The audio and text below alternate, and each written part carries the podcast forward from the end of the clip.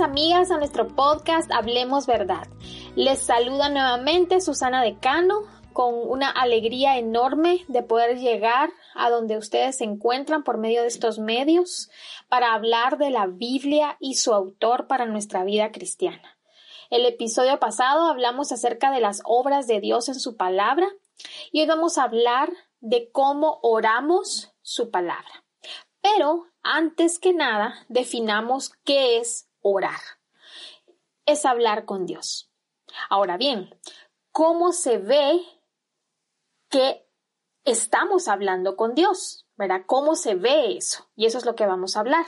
Sin embargo, hablar con Dios tiene una connotación muy especial. Relación. Nosotros hablamos con las personas para relacionarnos. Por tanto, hablamos porque le conocemos, porque le necesitamos, porque queremos saber más de Él y cómo es nuestro Dios, nuestro Creador, nuestro Salvador.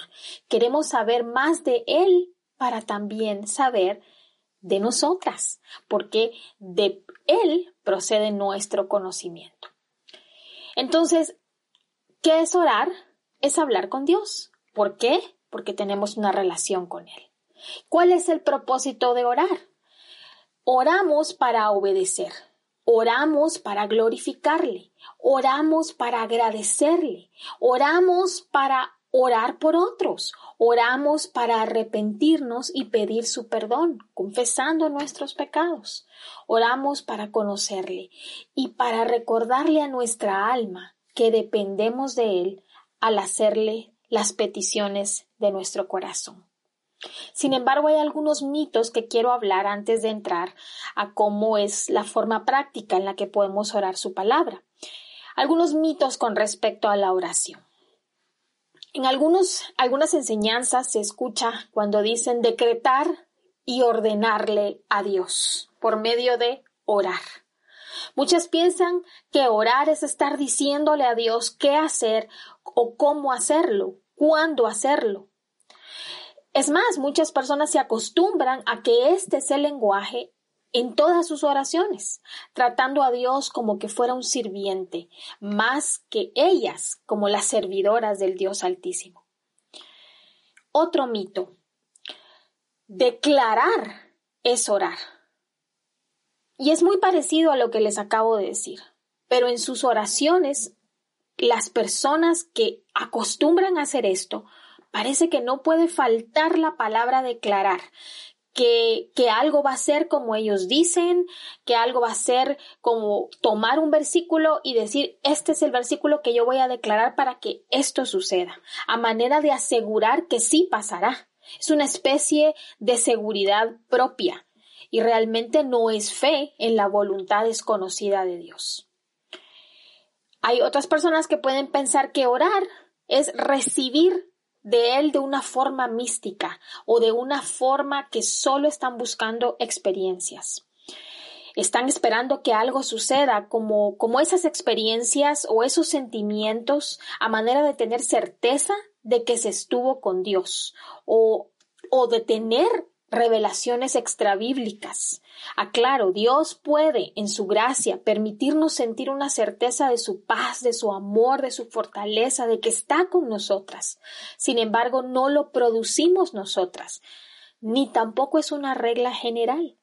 De lo contrario, no sería fe cuando nos acercamos a Él. Otra forma más que se enseña que es orar. Orar para que Dios me dé, me dé y me dé. Orar tampoco es llevar un listado de quiero delante de Dios. Por ejemplo, me recuerdo que a mí me enseñaron que la llave espiritual para recibir lo que Dios tiene para darme es orar. Y es una muy mala manera de presentarnos lo que es la oración. Primero, Dios nos ha dado ya todo cuando nos dio a su Hijo. Segundo, no es una llave para abrir algo que Dios ya ha abierto porque nos ha dado a su Hijo. Y ojo, Esto ha sido por gracia y por misericordia. Por tanto, la oración primeramente no es que Él conceda nuestras peticiones, sino que nosotras ahora, por su gracia y por la obra de Cristo, nos podemos acercar a Él para tener una relación con Él. Y por último, orar tampoco es ese tipo de oraciones a las que le llaman intercesión profética u oración profética porque no es estar solo profetizando con lo mismo que hablábamos al inicio, declaraciones y decretos, anulaciones, órdenes a Satanás, a los ángeles caídos o a, los ángeles de Dios, haciendo que ellos, diciéndoles a ellos que hagan las cosas que nosotras queremos. Perdonen, esto no es una forma de orar y es de mucho irrespeto a la santidad, soberanía y poderío de nuestro Dios.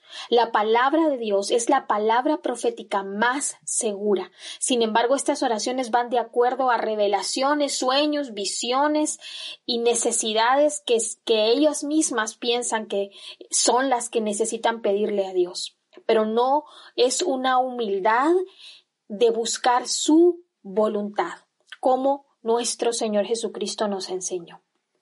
Entonces, ¿por qué oramos su palabra? Simplemente oramos su palabra porque es su lenguaje. Una vida de oración está basada en una relación diaria. La relación más importante de nuestra vida es con Dios. Paul Miller en su libro Una vida de oración dice que es íntima y da indicios de la eternidad. Me encantó ese pensamiento. No pensamos en la comunicación y en las palabras exactas, sino estamos enfocadas en la persona con la que estamos hablando. La oración reverencia a Dios. Entonces la oración simplemente es el medio por el cual nos conectamos con Él. Hacer que la oración sea el centro es como hacer que la conversación sea el centro de una comida familiar. Eso dice también Paul Miller en su libro. Si oramos para tener experiencias que reafirmen que Dios está ahí, perdemos el enfoque. Porque el enfoque no es tener experiencias, porque el enfoque no es sentir. El enfoque es Dios. Oramos para conocerlo, por eso oramos por medio de su palabra y lo disfrutamos. Cuando estamos conectadas con Dios, no nos perdemos de sus pequeñas guías en nuestra vida. Oramos con fe, dice Santiago 1.6, porque el objeto de nuestra fe es Cristo, el autor y consumador de nuestra fe, dice Hebreos 12. ¿Sabes qué es deísmo? Es toda aquella persona que sabe y reconoce quién es Dios, pero no se comunica con Él porque no cree realmente que Él está interesado en su vida. Cree que Dios es el creador, pero no cree que ese creador está interesado en involucrarse en su vida y por tanto está haciendo y obrando y moldeando su vida. Y quizás digas, ay no, yo sé que sí, que sí, Dios está obrando, yo sé que Él está haciendo, pero nuestra falta de vida, de una vida de oración diaria, es la que va a, a decir si realmente creemos que Dios está involucrado en nuestra vida o no. Oramos su palabra porque aquieta nuestra alma del futuro. Mas el fin de todas las cosas se acerca. Sed pues sobrios y velad en oración, dice primera de Pedro 4:7. Oramos su palabra porque aquieta nuestra alma de las tribulaciones que estamos pasando. En Dios solamente está callada mi alma. De Él viene mi salvación, dice el Salmo 62.1, que por cierto es un salmo que me encanta. Oramos su palabra porque somos pecadoras. En esa oración exponemos verdaderamente quiénes somos. No que Dios no lo sepa, pero al confesarlo le estamos diciendo a Dios, te creo, Señor, te obedezco porque te necesito. Al final le damos la gloria a Dios por lo que Él hará, y si estamos muy enfocadas en nosotras y nuestros deseos, nos vamos a perder ver y discernir su respuesta. Oramos su palabra porque nuestro corazón necesita ser vivificado todos los días y solo su palabra puede hacer eso. Un corazón necesitado es un corazón que ora. La dependencia es el latido de la oración. Al respecto de esto me encanta la frase de Paul Miller que dice, aprende a orar. No le ofrece una vida menos atareada. O sea, aprender a orar no le ofrece una vida menos atareada. Y yo diría, está hablando de lo externo, sino un corazón menos atareado, que yo diría es el cambio interno. El trabajo de su palabra en la oración es trabajar en nuestro corazón. Oramos porque lo necesitamos a Él más de lo que Él pueda darnos o hacer en nosotras. Si Él no es el objeto, el enfoque, el centro de nuestra oración, nos vamos a volver simplemente en mujeres religiosas, pero no en hijas que tienen una relación constante con su Padre. Ahora bien, ¿cómo lo hacemos? Antes quiero recordarte, nuestra forma de orar no debe ser tan ceremonial. Recordemos lo que hemos hablado en episodios anteriores sobre el carácter de Dios. Él todo lo conoce, Él ya sabe cuáles son nuestras necesidades, mucho mejor que nosotras. Por eso eh, hay en nuestras vidas un ahora no, tengo algo mejor o no va a ser de esta forma, como una respuesta de nuestro buen Padre que nos ama porque Él sí nos conoce y Él sí sabe lo que necesitamos. Así que oramos no para informarle, sino porque nuestra alma lo necesita. ¿Recuerdas el Salmo 103? Es uno de mis favoritos para orar. Cuando dice, bendice alma mía al Señor y bendiga todo mi ser su santo nombre. Bendice alma mía al Señor y no olvides ninguno de sus beneficios. Y los siguientes versículos van a decirnos cuáles son esos beneficios. Y esos beneficios son todas las dádivas que tenemos en el Evangelio. Cada vez que quieras recordar por qué devorar con su palabra, lee este salmo, porque este salmo no solo nos va a apuntar al Evangelio, sino que nos va a recordar que lo que más necesitamos es recordarle a nuestra alma que necesitamos a Dios. Orar su palabra es orar el mensaje del Evangelio, descrito en toda su palabra. Los mejores ejemplos están en los salmos, por la forma en la que están clasificados, podría decírtelos de esta manera. Salmo, los salmos de lamento, por ejemplo, están en el 3, 9, 12, 13, 17, 42, 60, 74, 94. Los salmos de alabanza, 106, 111 al 113, 146, 150. Los salmos de acción de gracias, como el 18, 32, 40, 92, 65, 75, 107, 136. Salmos de celebración, como el 2, el 24, el 93, el 101, el 110, 46, 76, 87, 125, salmos de sabiduría como el 1, 19, el 119, el 73, o salmos de penitencia o de confesión de pecados como el 32, el 6, el 51, el 38, el 102, 139, 143.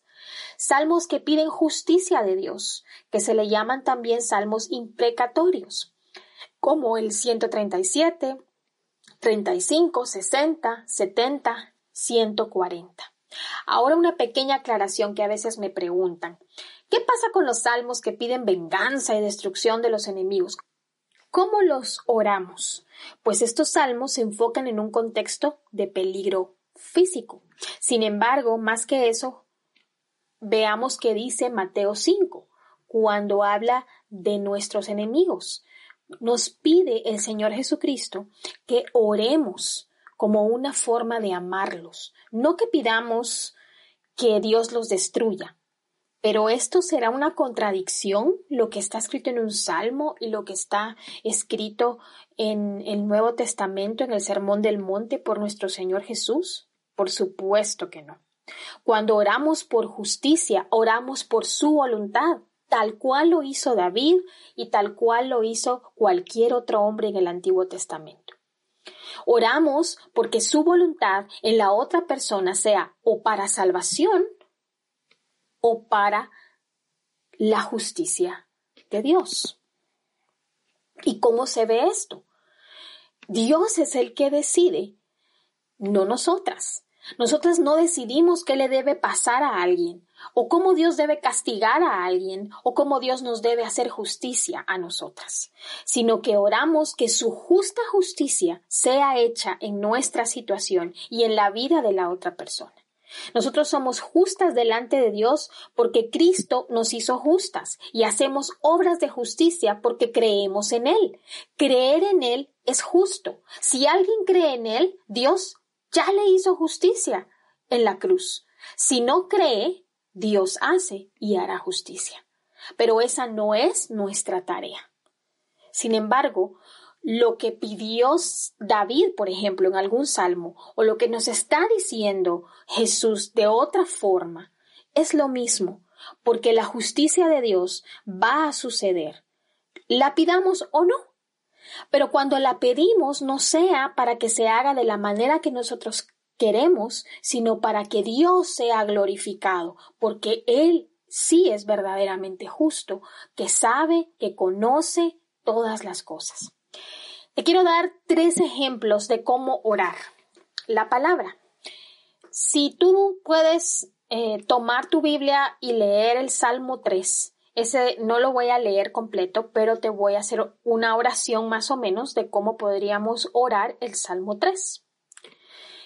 Dios te doy gracias por tu amor, porque cuando me acerco a ti es por la gracia de Cristo.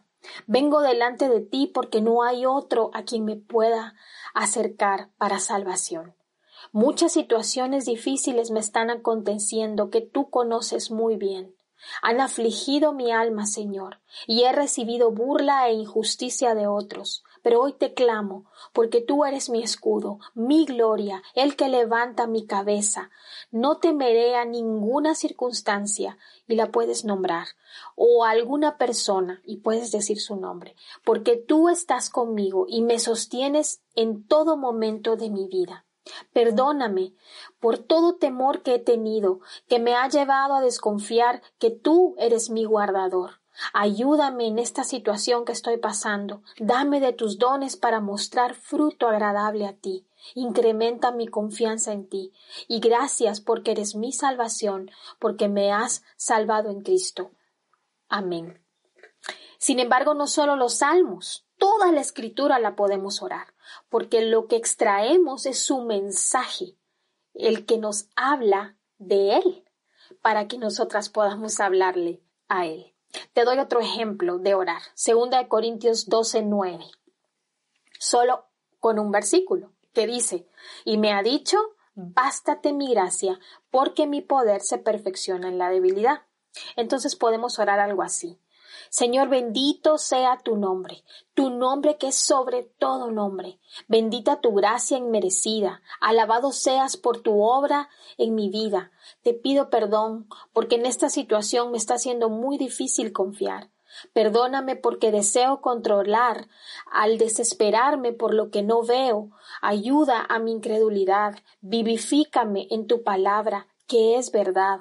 Sosténme en tu gracia y que tu gracia me baste, Señor. Ayúdame en mi debilidad, porque tú te haces fuerte cuando yo soy débil. Gracias porque me puedo acercar a ti por Cristo. Gracias porque sé que me escuchas y que responderás según tu voluntad y para mi bien y tu gloria. Amén. Te doy otro ejemplo de orar en el Antiguo Testamento con un libro narrativo como el pasaje de Primera de Samuel 8 del 19 al 20 que dice así. Pero el pueblo no quiso oír la voz de Samuel y dijo, No, sino que habrá rey sobre nosotros, y nosotros seremos también como todas las naciones, y nuestro rey nos gobernará y saldrá delante de nosotros y hará nuestras guerras. Entonces puedes orar algo así.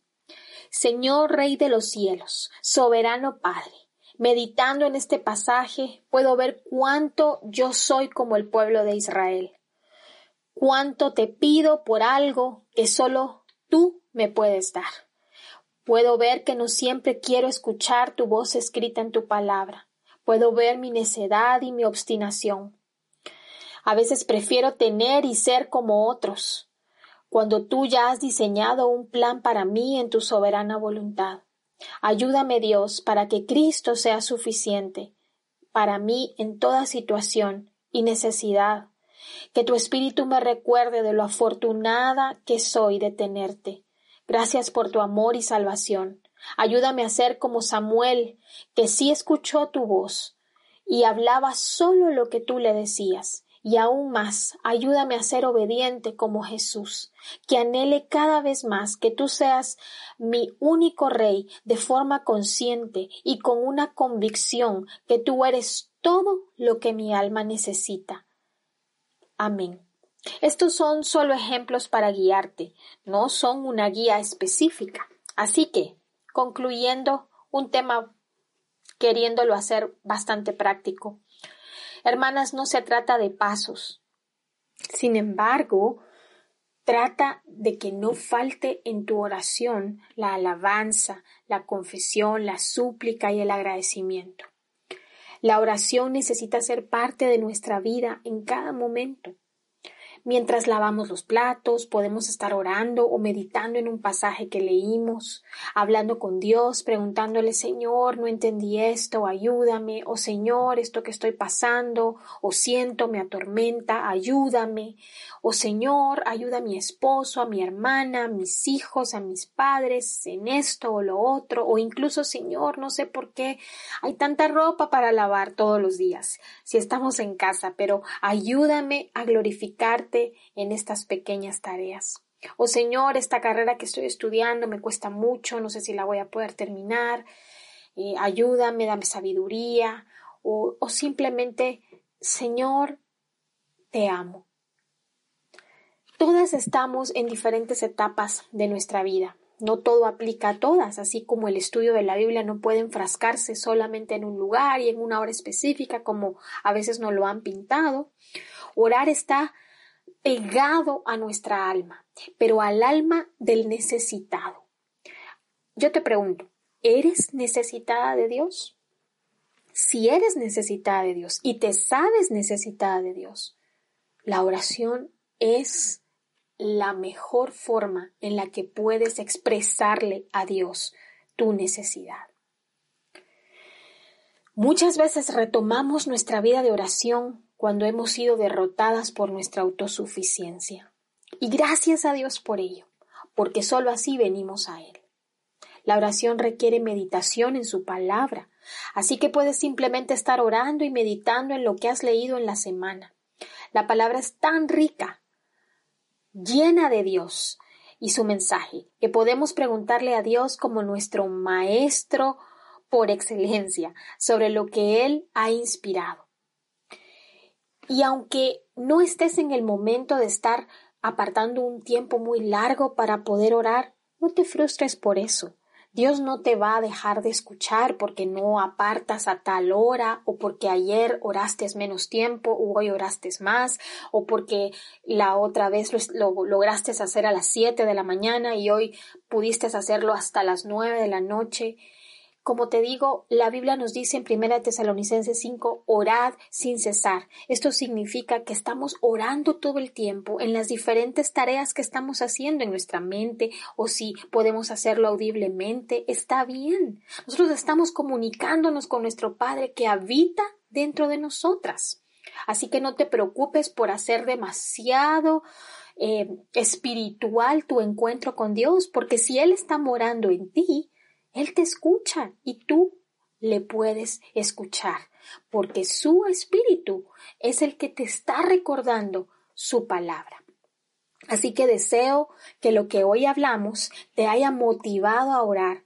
Y si no lo has hecho, igualmente tienes que hacerlo para retomarlo, acercarte al Padre, pedirle perdón y retomar tu vida de oración. Si mañana te cuesta, vuelve a intentarlo. Si mañana te cuesta, vuelve a intentarlo. Y así sigue, pero no lo dejes de hacer ningún día. Entre más le des de comer a tu alma de Dios, más vas a querer. Así que no dejes de orar, no dejes de clamar, y no porque necesitas lo que el dador te puede dar. Ora porque necesitas del dador. Y cuando todo eso viene y transforma nuestra forma de orar y de acercarnos a Dios, te vas a dar cuenta que tus oraciones van a estar más permeadas de pláticas con Dios que de peticiones. Y las peticiones van a estar más enfocadas en tu vida espiritual, en tu vida em, con, con tus relaciones, con todo lo que tiene que ver en crecer espiritualmente, que con todo lo demás que Él ya conoce y que Él sabe de lo que tienes necesidad. Así que deseo que lo que hoy hablamos te haya motivado a hacer todas estas cosas. Ha sido un gusto meditar nuevamente de su palabra contigo, mi querida hermana. Si te son de bendición estos audios, compártelos. Oro que sea de edificación y el amor por su palabra crezca cada vez más en ti como fruto que eres su hija, que ama su verdad y anhela ser una mujer que habla verdad. En un mundo que está lleno de individualismo y donde la verdad es relativa a quien quiere que sea su propia verdad. Es urgente que nosotras, que decimos que tenemos la verdad, que es una persona, Jesucristo revelado en su palabra, la proclamemos. Así que un abrazo querida hermana y nos vemos pronto.